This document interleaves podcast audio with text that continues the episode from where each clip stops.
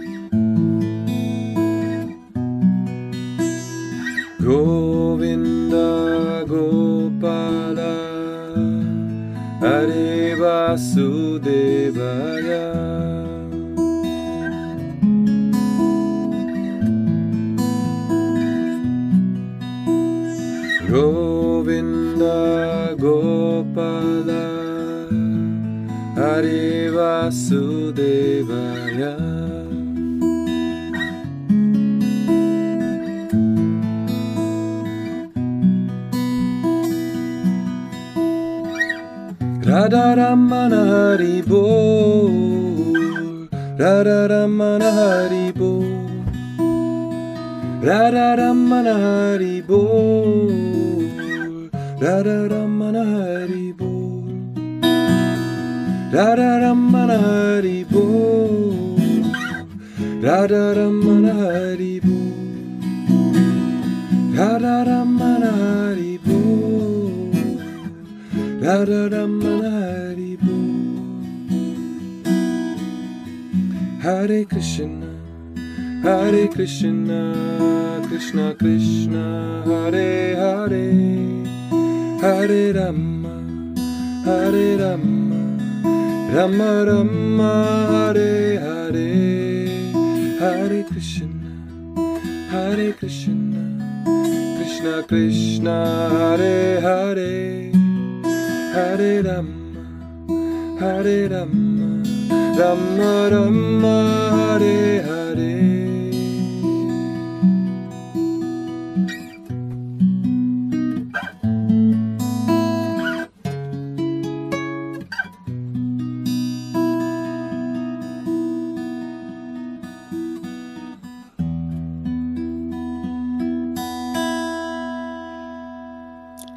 Ach, schön. Und damit herzlich willkommen zum Yoga World Podcast. Ihr wundert euch bestimmt, warum ihr heute mit Musik empfangen wurdet, genauer gesagt mit einem Mantra. Und schon habe ich es verraten, heute geht's um Mantras. Aber jetzt begrüße ich erstmal meinen Gast, Philipp Stegmüller. Danke für die schöne Einstimmung. Freut mich sehr, dass du da bist. Ja, vielen lieben Dank für die Einladung, zu diesem Thema ein bisschen was zu erzählen und ein bisschen von meiner Musik zu teilen. Es freut mich sehr. Philipp Stegmüller ist Musiker und leitet seit über 13 Jahren Singkreise mit Jung und Alt in München und Umgebung. Er ist Organisator der Münchner Nächte der spirituellen Lieder und außerdem bietet er verschiedene Workshops rund ums Thema Musik und Spiritualität an. Aber darüber erfahren wir später noch mehr. Philipp, ich fall gleich mal mit der Tür ins Haus. Was ist ein Mantra? Ja, das ist eigentlich ganz einfach. Ein Mantra, also vielleicht kurz zum Wort. Das ist ja ein Sanskrit-Wort, die alte Sprache aus Indien, auch eine alte Sprache unserer deutschen Sprache, ein Vorläufer. Und Manas sind die Gedanken. Und Tra, dieses Wort Tra gibt's tatsächlich auch im Italienischen, habe ich jetzt festgestellt. Tra di la, von hier bis dort. Und das bedeutet Mantra, die Gedanken zu überschreiten, durch die Gedanken hindurchzukommen, die Gedanken hinter sich zu lassen, die Gedanken zu transzendieren. Also Mantra ist ein Werkzeug, um den Verstand und die Gedanken zu beruhigen. Und es ist eigentlich alles, was sich wiederholt, ist ein Mantra. Ja, auch positive wie auch negative Glaubenssätze, die wir uns ständig immer wieder sagen, sind auch Mantras. Mantras können deshalb auch in jeder beliebigen Sprache sein. Also Ave Maria oder Allahu Akbar oder Ishq Allah Mabud Lila oder eben Omani Padme Hum oder Govinda Gopala, diese verschiedenen Worte für das Göttliche, wenn sie wiederholt werden, füllen eben unseren Verstand. Ja, wir haben keine Zeit mehr, uns Gedanken zu machen um andere Dinge. Und so beruhigen wir unseren Verstand. Und du hast jetzt von der Wiederholung gesprochen, aber was unterscheidet ein Mantra denn noch von jedem anderen beliebigen Musikstück? Ja, zum einen mal ganz wichtig die Wiederholung. Ähm, stell dir einen Popsong vor, in dem der Refrain I love you, my darling drei Minuten singt I love you, my darling, I love you, my darling. Vielleicht noch in einer anderen Tonhöhe. I love you, my darling. Also, da würde man sich dann schon fragen, hängt die Platte, ja? Also, die Mantras, die kennst ja sicherlich äh, die Maler, die Kette, ja? Im Yoga haben ja ganz viele die, die Gebetsketten um den Hals hängen. Das ist ja quasi so ein Yoga-Accessoire geworden. Ich glaube, nicht so viele Leute benutzen sie tatsächlich auch. Und wenn du hier 108 mal ein Mantra wiederholst, ja, das ist dann ganz klar eben die Mantra-Praxis. Warum 108? Ja, das, da, da gibt's verschiedene, verschiedene Geschichten. Also zu der 108, also zum einen mal, es ist eben bei den Hindus ist es eine heilige Zahl, das ist, äh, da stecken ganz viele, die kann man durch so und so viel teilen und die Eins für die Einheit, die Null für das Nichts und die Acht für die Unendlichkeit.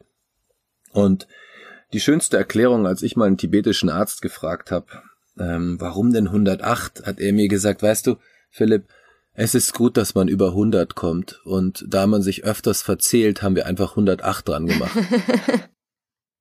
Gute Erklärung. Ja, genau. Also ich bin kein Numerologe. Ich kenne mich aus mittlerweile mit Mantras und ähm, aber Numerologie bin ich jetzt noch nicht so tief eingetaucht. Ja. Okay, aber über 100 hat sich bewährt. Genau, also noch vielleicht ein Unterschied bei den Mantras zu den Popsongs. Es gibt ja super spirituelle Texte, also äh, Liedertexte. Aber bei den Mantras kann man schon auch nochmal differenzieren und sagen, es werden zum Beispiel Götter oder göttliche Energien, ob das jetzt in, in Sanskrit ist, eben ja ähm, im Hinduismus oder auch in anderen Weltreligionen angerufen. Ein Mantra, was wiederholt wird, ist sozusagen auch eine Anrufung. Ich, ich rufe Shiva und ich rufe ihn nicht nur einmal, sondern ich wiederhole die Frequenz und rufe so das morphogenetische Feld dieser Gottheit oder dieser dieser Energie, die ja letztendlich innen wie außen, oben wie unten, ja, Hermes Trismegistos, in mir stattfindet. Es ist ja nur eine Spiegelung von einem Zustand, den ich in mir erzeugen möchte. Und was soll das bewirken? Jede Gottheit verschiedene Qualitäten. Du, das ist ein riesen Baukasten, ein Werkzeugkasten, wenn du sagst, du brauchst gerade zum Beispiel Klarheit für deinen Weg, kannst du mit Shiva arbeiten ja, wenn du eine Entscheidung treffen willst. Wenn du irgendwie hängst und erstmal irgendwie ein neues Projekt beginnst, könntest du mit Ganesha arbeiten. Also ich bleibe jetzt mal speziell bei den indischen Gottheiten, ja, aber wir machen ja einen Yoga-Podcast.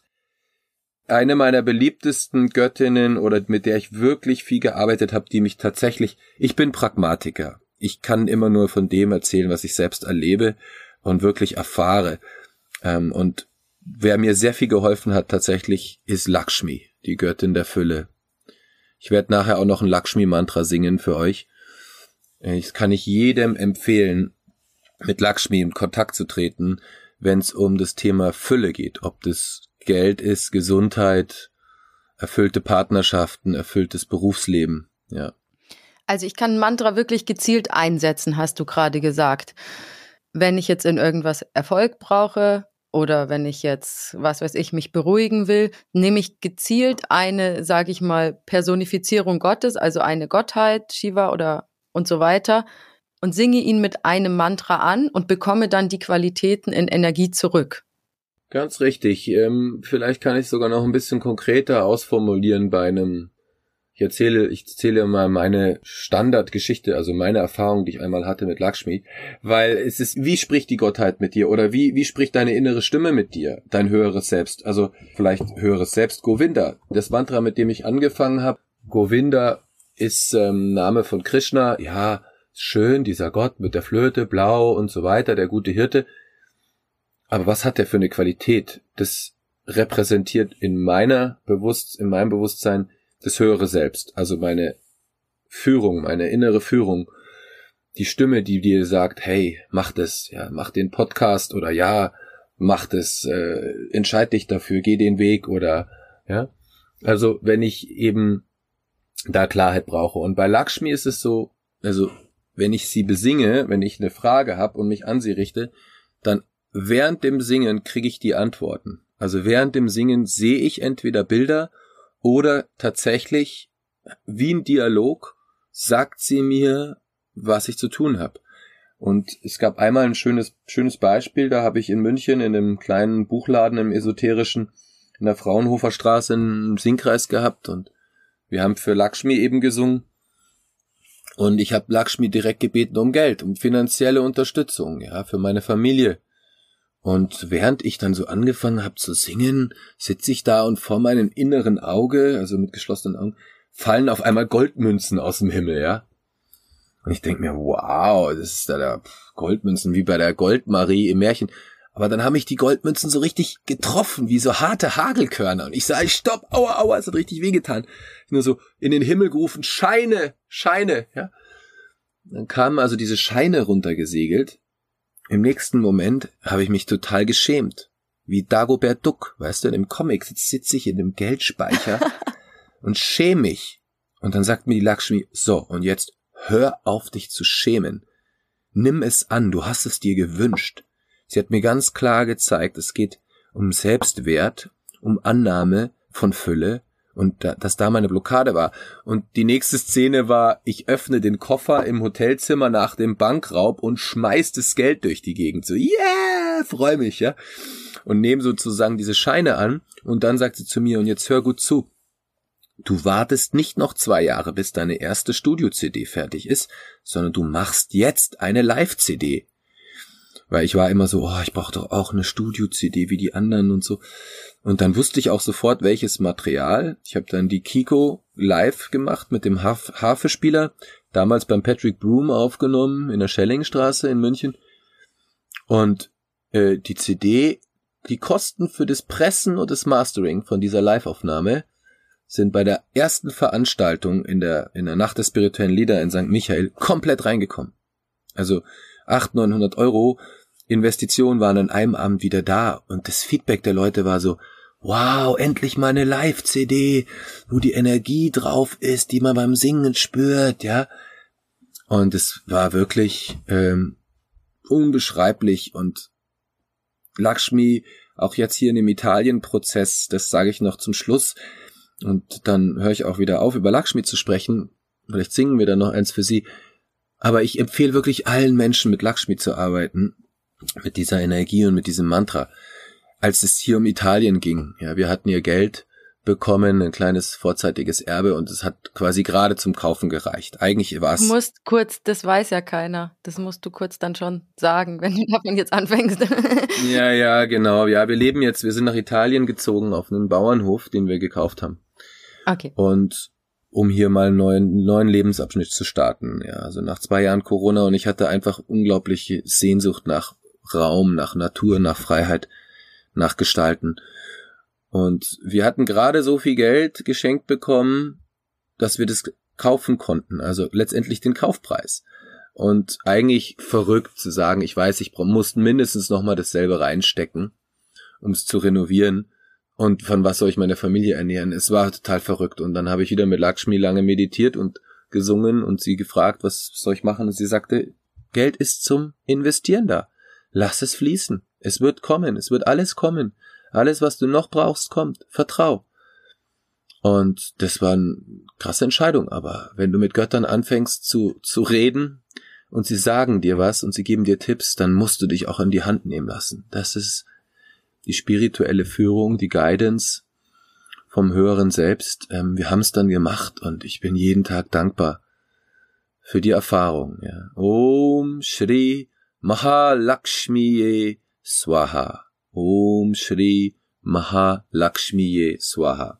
Om Shri Mahalakshmiye Swaha. Also dreimal ist das Minimum. Dreimal, ja, das hat auch einen Sinn. Das ist nicht nur, damit es besser hält, sondern wir wiederholen, weißt du, warum wir Shanti, Shanti, Shanti Om dreimal sagen? Nein. Das Shanti ist ja nicht nur der Frieden, sondern auch der, der heilige Bezirk in uns, auch unsere Grenzen, unsere Heiligen. Wir sagen Shanti, damit es sich ausdehnt. Und zwar mein Frieden, dann das zweite Shanti ist der Frieden in meinem Kreis und in meiner Familie. Mhm. Und das dritte Shanti ist eben der Frieden in der ganzen Welt. Es ist wie immer, wie wenn du einen Stein ins Wasser fallen lässt, ja, und deine Energie, dein, dein Licht sich ausdehnt von dir heraus ins Feld, in die ganze Welt. Ah, perfekt, das wusste ich noch gar nicht. Dann hat es jetzt zumindest, weil manchmal denkt man sich, muss es jetzt dreimal sein? Also ich zumindest, aber jetzt weiß ich wenigstens, dass ich das auch mit Sinn tue. Ja. Danke. Mhm. Weil wir jetzt die ganze Zeit übers Singen reden, muss man Mantras denn singen oder kann man die auch sprechen oder wie man so schön sagt, rezitieren? Mhm.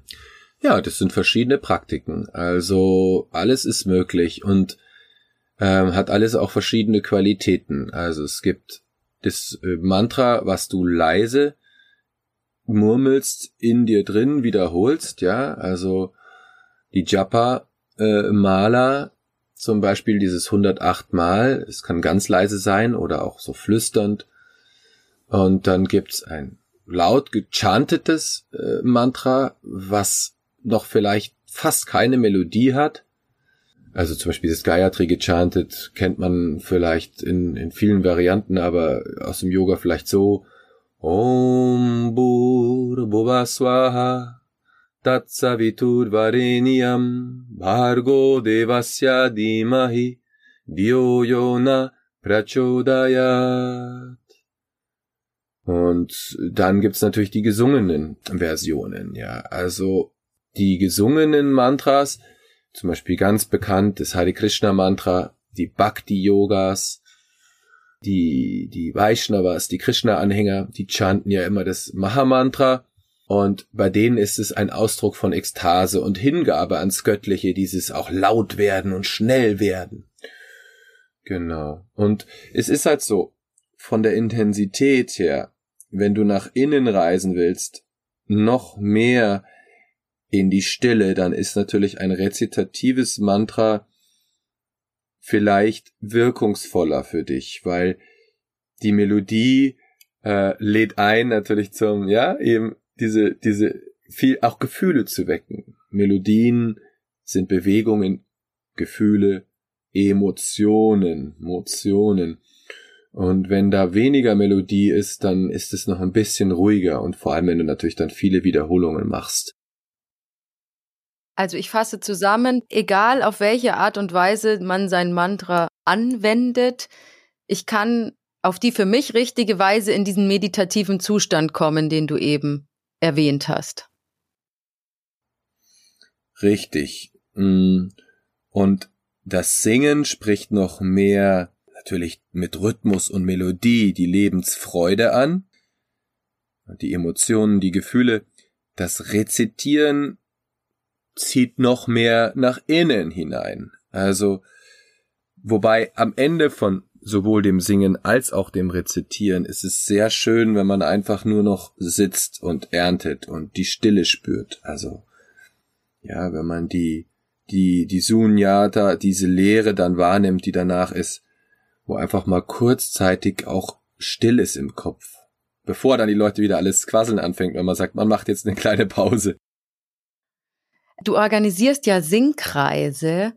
Was ist denn das Besondere am Singen im Kreis? Das Besondere am Singen im Kreis ist, dass man, man das eine Zeit lang macht, eineinhalb Stunden oder auch mal zwei Stunden, du bist danach komplett high. also es sind so viele Hormone, die du selbst produzierst.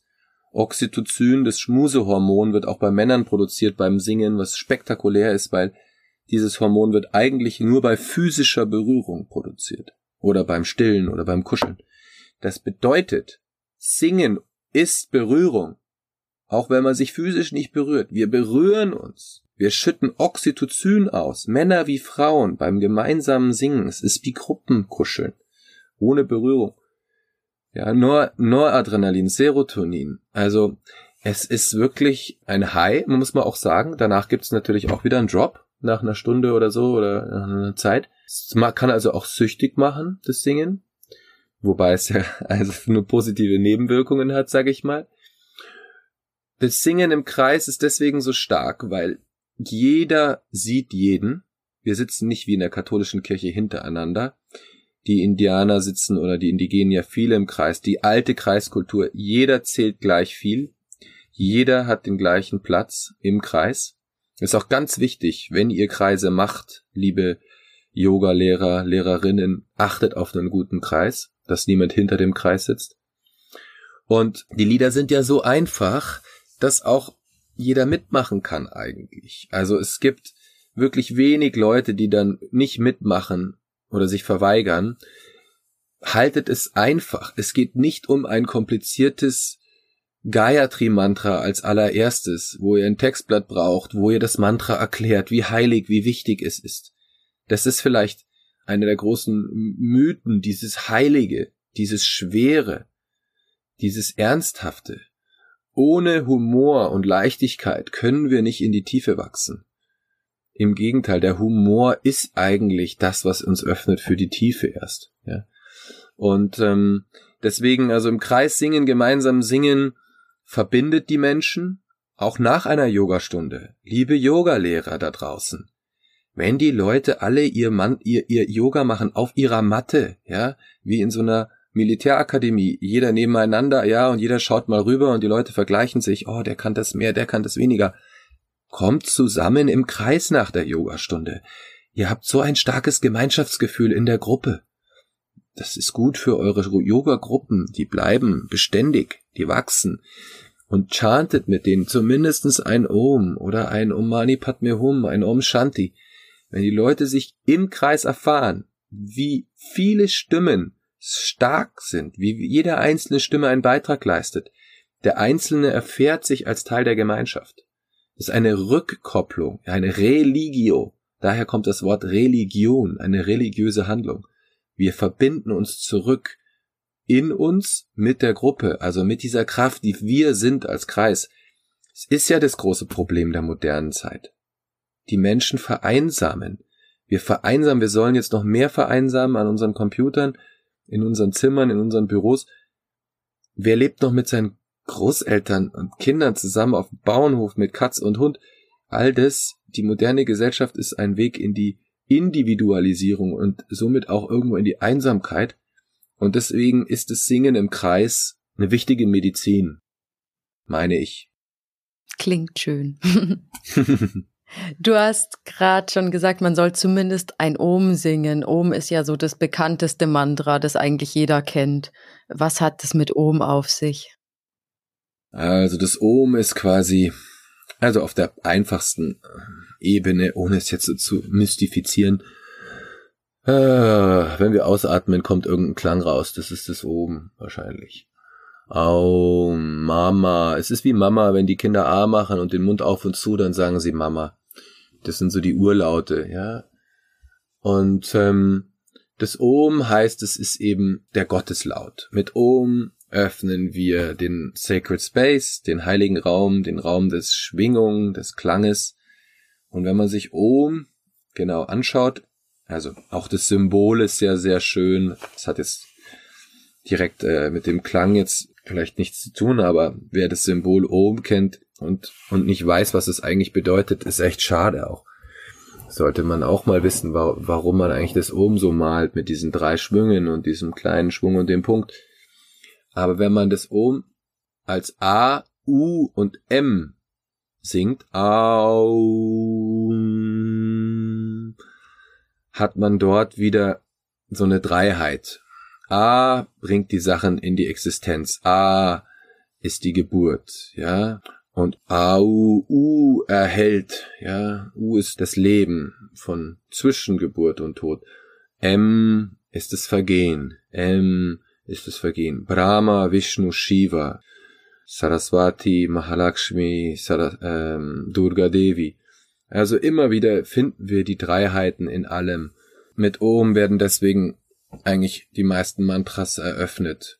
Und Om ist zum Beispiel auch eine wundervolle Art und Weise zu meditieren. Wenn du Zeit hast und kein Mantra hast, dann nimm einfach immer das Aum oder das Om.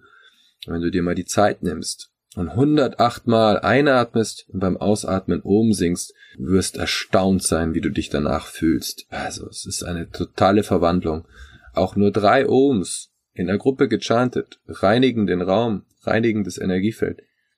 Es sind so einfache Werkzeuge, deren wir uns wenig bedienen, ja. Also gerne mal ausprobieren. Mhm. Mich interessieren noch die Bija-Mantras. Die kommen ja in der Yoga-Praxis auch zum Einsatz. Kannst du mir mal erklären, was ein Bija-Mantra ist? Ja, da haben wir auch einige Lieder dazu. Und die Bijas, also Bija ist quasi Sanskrit-Wort für Keim, eine Keimsilbe.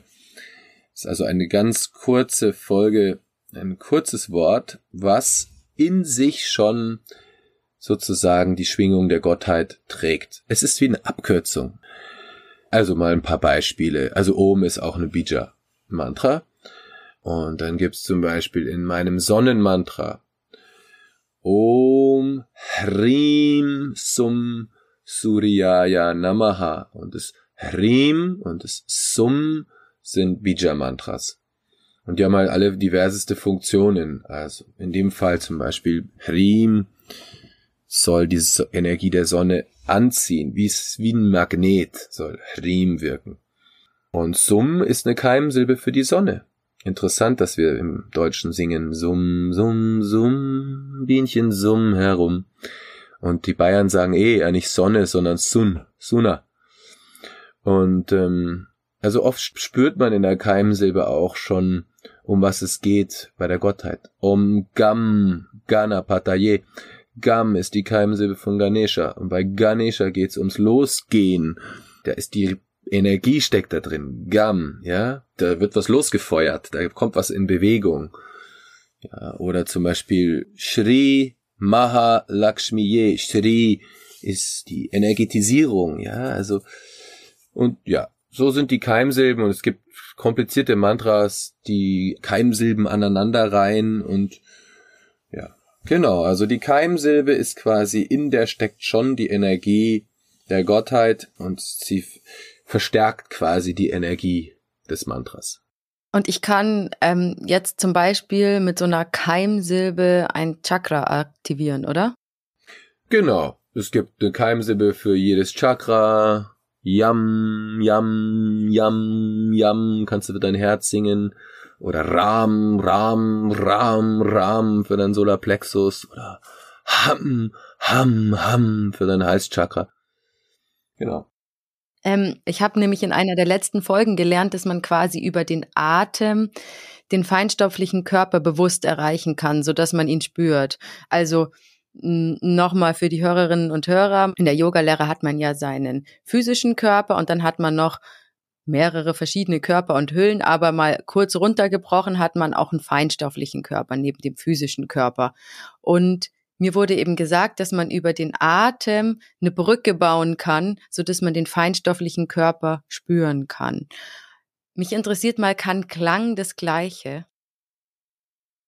Also was ähm, wir oft erfahren haben im Kreis ist, ich habe es vorhin schon beschrieben, mit diesen Glückshormonen, die, die das Singen erzeugt. Mhm. Ähm, wie gesagt, ich bin, ich sag's nochmal sehr praktisch, pragmatisch da immer. Ja. Das, was wir als Erleuchtung beschreiben oder Satori oder Erweckungszustand durch irgendwie viele Techniken erreichbar. Das passiert manchmal eben auch, wenn wir singen und uns dann so gut fühlen danach. Und es ist passiert immer auch was auf der physischen Ebene, eben wie du gerade gesagt hast mit dem Atmen wenn wir zum Beispiel langsam singen, ich singe ja gerne auch langsame Lieder, weil wie ihr vielleicht mitbekommen habt, ich bin sonst ein recht schnelles Wesen, so ich bin doppeltes Luftzeichen, wenn ich mal das Reden anfange, sie schauen, dass ich wieder aufhöre und so. Und beim Singen komme ich runter, fahre ich mich runter. Und wenn Herzfrequenz, ja, unser Herz, ja, hat ja ein Magnetfeld, wenn die Felder, Herzmagnetfeld, mit unseren Hirnfeldern, mit unserem Kopf sich synchronisieren, wenn da Harmonie entsteht zwischen Herz und Hirn, dann kommen wir in so ein Space rein, wo wir merken, wow, ich bin eins, ich bin eins mit, mit dem Kreis, mit dem Klang, mit den Blättern, mit dem Feuer. Ich kann jemanden tief in die Augen schauen, ohne ihn zu bewerten, oder ich sehe vielleicht durch ja meine Bewertungen direkt hindurch in die Seele von diesen Menschen.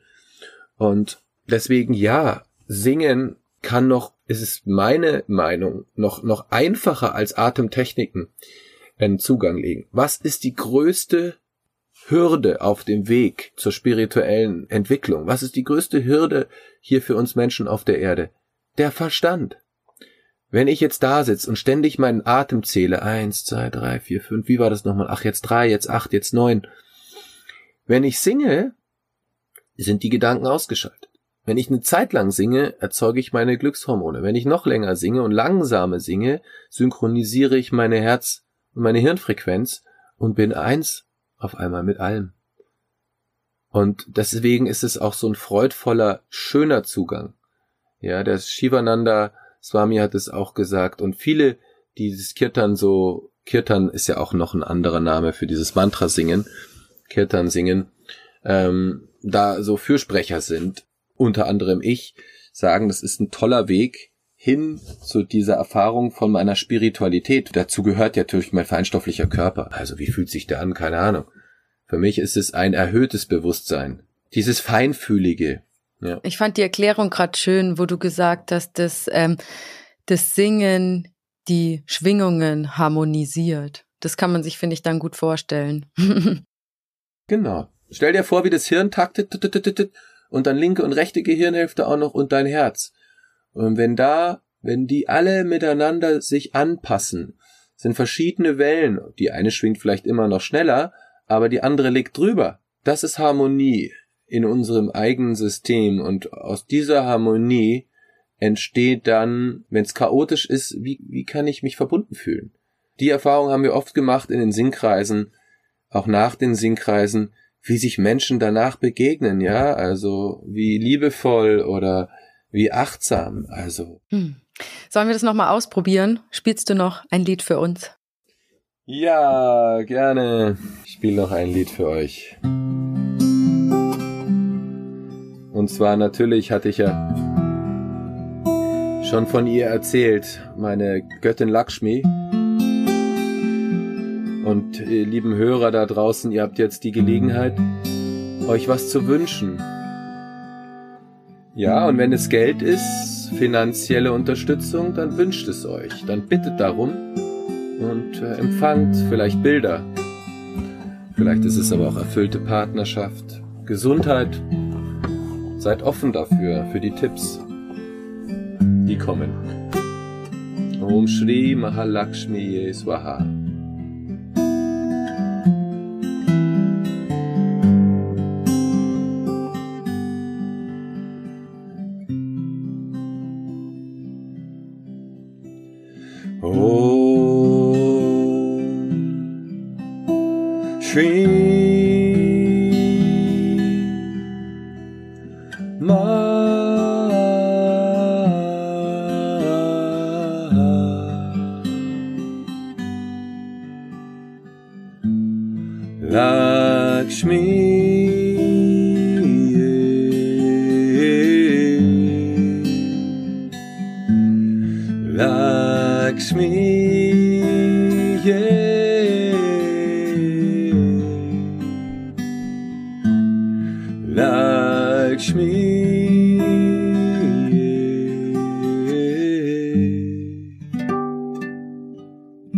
Bonsoir.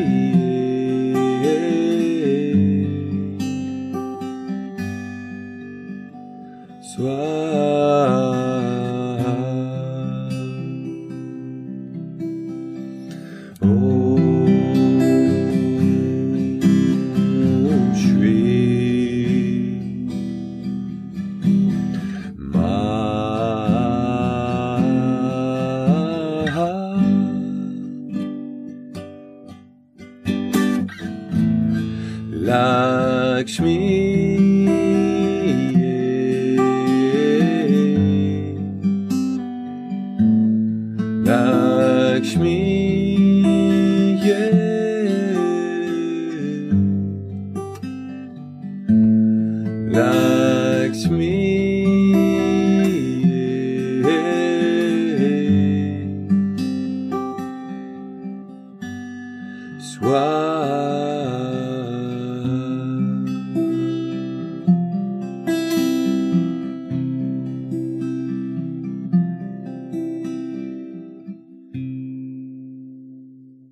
Also, ich habe mir was gewünscht. Aber ich verrate nicht was. Ich hoffe, ihr habt euch auch was gewünscht da draußen. ja, ja, schön. Noch was ganz Wichtiges. Das muss ich kurz noch mit euch teilen. Hat mir auch, also es kam gerade auch von Lakshmi. Ein großer Unterschied zu dieser Mantra-Praxis, zum Mantra-Singen. Wirklich wichtig für euch da draußen zu wissen. Und es ist auch der, vielleicht der große Mythos Yoga, der große Mythos Mantra. Es geht definitiv nicht um Leistung. Es geht nicht darum zu performen. Also, es ist schön, wenn es schön klingt, aber es, es geht nicht um den Schönklang. Es geht darum zu beten. Es geht darum zu rufen. Es geht um eure Intention, die Absicht. Energie folgt der Absicht. Wenn ich mit einer Absicht ein Mantra singe, meine Stimme noch nicht aufgewacht ist oder ein bisschen belegt ist, ganz egal. Denkt an den Schamanen im Urwald, der trommelt, um jemand zu heilen. Er wird nicht singen, um schön zu singen. Er singt, um zu heilen. Und das ist nochmal eine ganz wichtige Botschaft für uns da draußen. Weil viele Menschen denken, ich kann nicht singen, ich kann kein Instrument. Wir vergleichen uns mit Performance Art, Performing Artists, mit Künstlern, die die Gesangsschulen gemacht haben, die im Studio aufnehmen. Es ist wirklich wichtig. Es geht darum, dass du mit Liebe und Hingabe eine Energie rufst oder für deine Yoga-Gruppe eine Kraft einlädst. Ja, denk immer wieder daran und der Rest kommt von selbst. Das ist aber schön, dass du das nochmal sagst, weil so meiner Erfahrung nach ist es sehr, sehr vielen Menschen unangenehm, vor anderen zu singen. Hm. Absolut. Und das ist ja auch was, was wir in meinen Fortbildungen immer wieder üben und, und, und erfahren. Wenn man das dann vor der Gruppe ein paar Mal gemacht hat, ist auch das Eis gebrochen. Ja, und ich meine, du sprichst ja auch dann vor deinen Yoga-Gruppen. Und auch, äh, auch da finde ich es immer wieder wichtig zu sagen, da so authentisch wie möglich zu bleiben. Ich kenne diese Yoga-Stunden, wo dann auf einmal die Yoga-Lehrerin redet ganz normal, begrüßt alle, dann beginnt die Yoga-Stunde und klar, es ist schön, wenn sie ein bisschen langsamer redet, aber also ich persönlich finde es immer ein bisschen irritierend, ja, wenn dann irgendwie so eine ganz andere Stimme dann plötzlich kommt. Und ähm, hier ist, glaube ich, so der Mythos, es gibt viele, die eben Mantras, ja, ist wunderschön, wenn es schön klingt, aber wo ist der Grad? Zwischen ich ruf, ruf die Energie und ich mache eine Popnummer draus. Ja, oder ich mache Yoga für mich oder ich kleide mich immer wieder in neuen Leoparden-Leggings, weil sie gerade der neueste Schrei sind. Die liebe ich ja auch. Und wehe, ich habe noch irgendwie eine, ich habe eine Rolle zu viel am Bauch oder am Po und schau rüber, wie es die anderen machen. Also das ist halt so wieder so, wie macht's der Westen, ja? Weißt du was? Jetzt hast du mir meinen Mythbuster vorweggenommen. Oh, Jetzt hast du schon nein. gesagt, was ist der größte Mythos, der über Yoga kursiert, sage ich doch immer am Ende. ja, der größte Mythos, ich, ich finde es ja so geil. Ich habe so eine schöne Dokumentation gesehen von so Yogis in Indien, die machen halt Yoga und wenn jemand mitmachen will, ist es okay. Und ich hatte eine schöne Yogastunde mal erfahren äh, in Barcelona von so einem Typen aus einem Tempel irgendwo und der hat dann mit den Leuten wirklich Katze und Kuh gemacht und alle Tiere und die sollten dann immer die Tiergeräusche dazu machen, ja. und die waren alle so irritiert, die Mädels in ihren neuesten Leggings. Und der meinte das aber tot ernst. der hat gesagt, Yoga kommt von den Tieren, Yoga kommt von der Natur. Yoga gibt's schon immer und überall äh, in allen Kulturen, ja. Gibt's Stretching und Dehnübungen und natürlich wurde es immer mal wieder systematisiert von wirklich tollen Menschen. So ist es eben auch beim Mantra singen. Wir Westler machen's eh auch anders, als es in Indien praktiziert wird. Und ich denke, es ist einfach wichtig, dass wir aufhören, uns zu vergleichen mit anderen, den Wettbewerb zur Seite lassen und dass wir uns spielerisch und, und hingebungsvoll, ähm, ja, werdet wie die Kinder, hat Jesus immer wieder gesagt, dem öffnen. Also ich lade euch ein, das mal auszuprobieren. Geht mal zu einem schönen Singkreis, öffnet eure Stimme. Es ist ein wichtiger Teil von Yoga und ihr werdet, werdet den Zauber erleben, der stattfindet. Also, muss ich dann auch mal machen. Ich war tatsächlich auch noch bei keinem Singkreis. oh. Ja, ich komme ich komm irgendwann, Philipp. ja, ja, schön. Wie sieht denn deine spirituelle Praxis eigentlich sonst noch aus? Neben dem Singen jetzt? Machst du auch Meditation, Asanas? Also aktuelles Jahr habe ich ja, sage ich immer, ich habe die Gitarre mal ein bisschen in die Ecke gestellt und jetzt den Pickel genommen, also die Spitzhacke. Äh, ich wollte schon immer einen Garten anlegen und ähm, zwei Jahre Corona haben mich wirklich nochmal zum Nachdenken gebracht. Wie will ich leben? Ich bin ein großer Fan der Hopi-Prophezeiung. Liebe Leute, die Hopis haben damals schon gesagt, frag dich, wo ist dein Garten? Wo ist dein Wasser? Wie willst du leben? Mit welchen Menschen? In welcher Umgebung? Meine spirituelle Praxis aktuell ist, dass ich hier ganz viel Erdung erfahre über die recht physische Arbeit im Garten und im Haus, den Platz hier aufzubauen. Ich möchte alle nochmal daran erinnern, dass es die Zeit der Veränderung ist, wenn wir uns nicht verändern, wenn wir weiter in unseren alten Jobs bleiben, in irgendwelchen Firmen, es soll jeder selber entscheiden, okay, das ist jetzt nur, nur mein Fazit gewesen wenn wir ab und zu Yoga machen oder ab und zu zum Singkreis gehen und uns dann wieder gut fühlen, aber weiterhin, sage ich jetzt mal, in einem, in einem System sind. Also wir können das System ja nicht ändern, wenn wir uns nicht verändern. Und das war für mich einfach das Fazit. Ja, das ist meine spirituelle Praxis gerade. Ich stehe auf in der Früh, wenn ich wenn ich im Bett lieg, dann fange ich an mich zu dehnen. Da mache ich ein bisschen Katze Katze Gu und dann mache ich ein paar Drehsitze und dann stehe ich auf und dann mache ich eine Vorwärtsbeuge und puste meine Lippen aus und dann mache ich ein bisschen Massage vor meinem Kopf oder so, ja. Und dann geht's, geht's in eine kalte Dusche und dann beginnt halt der Tag.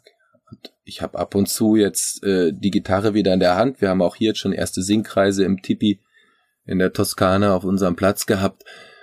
Ähm, und demnächst erscheint ein neuer Song von mir auf Spotify und Co aber das ist gerade ein bisschen weniger geworden einfach, dadurch, dass ich hier eben den Platz entwickle.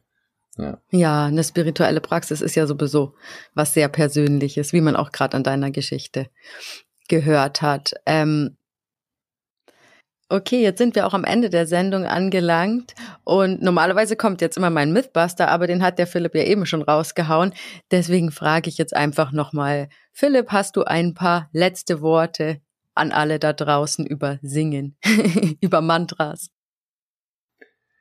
Ja, spontan fällt mir ein, ich lade euch ein, die Kraft der Mantras zu nutzen, ähm, die Kraft des Singens zu nutzen in euren Leben, denn es steht uns allen zur Verfügung. Es ist unser Geburtsrecht. Es ist kostenlos auch erstmal die eigene Stimme. Und es ist eine Verbindung, eine Liebesbeziehung, die du mit dir selbst eingehen wirst. Sie ist nicht immer leicht, es dauert auch. Und sie kann dir einfach Tore öffnen. Tore in dein, in dein ganzes Sein. In deine, in deine Kindheitsträume. Wie möchte ich leben? Äh, mit wem möchte ich leben? Wo möchte ich leben? Es ist ein Weg vielleicht raus aus den Begrenzungen alter Konditionen. Also mach dich auf den Weg, sei mutig, probier's aus und wir sehen uns dann auf dem Feld jenseits richtig und falsch. Dann danke ich dir recht herzlich, lieber Philipp, dass du uns deine Zeit geschenkt hast und uns mit in die Welt der spirituellen Musik genommen hast. Ja, danke für die Einladung, für, für so viel Aufmerksamkeit. Es ist mir auch immer eine Freude, dieses, diese Passion zu teilen. Ich hoffe, ihr findet meine Musik auch online mal und, und, und lasst ein Like da auf Spotify. Das ist ganz wichtig für den Algorithmus. Heutzutage verdient man ja kaum mehr Geld mit Musik, aber ich habe da ganz tolle CDs und Alben und jetzt kommt auch eine neue Single raus, das Govinda in zehn Tagen oder so. Ich freue mich, wenn das wächst. Also die gibt's nur auf Spotify oder auch hast du auch CDs oder sonst? Ich habe auch CDs, ja. Kann man auch bestellen bei mir. Wo? Mantra-singing-circle.de ist meine Webseite. Dort findet ihr alle Sachen. Auch zu Italien, dem Projekt hier. Im Herbst gibt's eine Singleiter-Innen-Fortbildung hier bei uns im Tipi in der Toskana. Gut, da gibt's die Infos ja auch auf deiner Website. Und ich freue mich auch, wenn ihr öfter mal auf yogaworld.de vorbeischaut oder euch ein Yoga-Journal kauft. Aber vor allem freue ich mich, wenn euch der Yogaworld Podcast gefällt und ihr ihn bewertet, liked, teilt, abonniert. Ihr kennt die Geschichte. Bei Fragen, Anregungen und Kritik erreicht ihr mich unter podcast.yogaworld.de. Und jetzt sage ich bis zum nächsten Mal beim Yoga World Podcast. Eure Susanne und wollte fragen, ob Philipp uns vielleicht noch mit einer kleinen Klangunterstützung hinaus begleiten will. Na, sehr gerne. Das Sonnenmantra vertont von mir. Ich schicke euch Sonnenstrahlen zu euren Sonnenstrahlen. Dieses Mantra kann man auch Menschen schicken, denen es gerade nicht so gut geht. Om Hrim Sum Suryaya Namaha. Om Hrim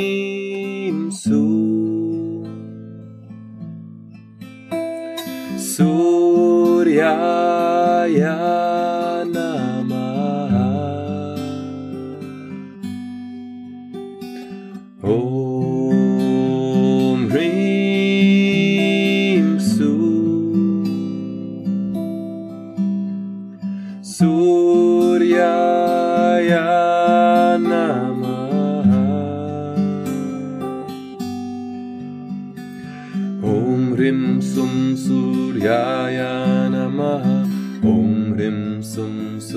सूर्याय नमः ॐ ह्रीं सुं सूर्याय नमः ॐ ह्रीं सुं सूर्याय नमः ॐ ह्रीं सुं सूर्याय नमः ॐ ह्रीं सुं सूर्याय नमः ॐ ह्रीं सुं सूर्याय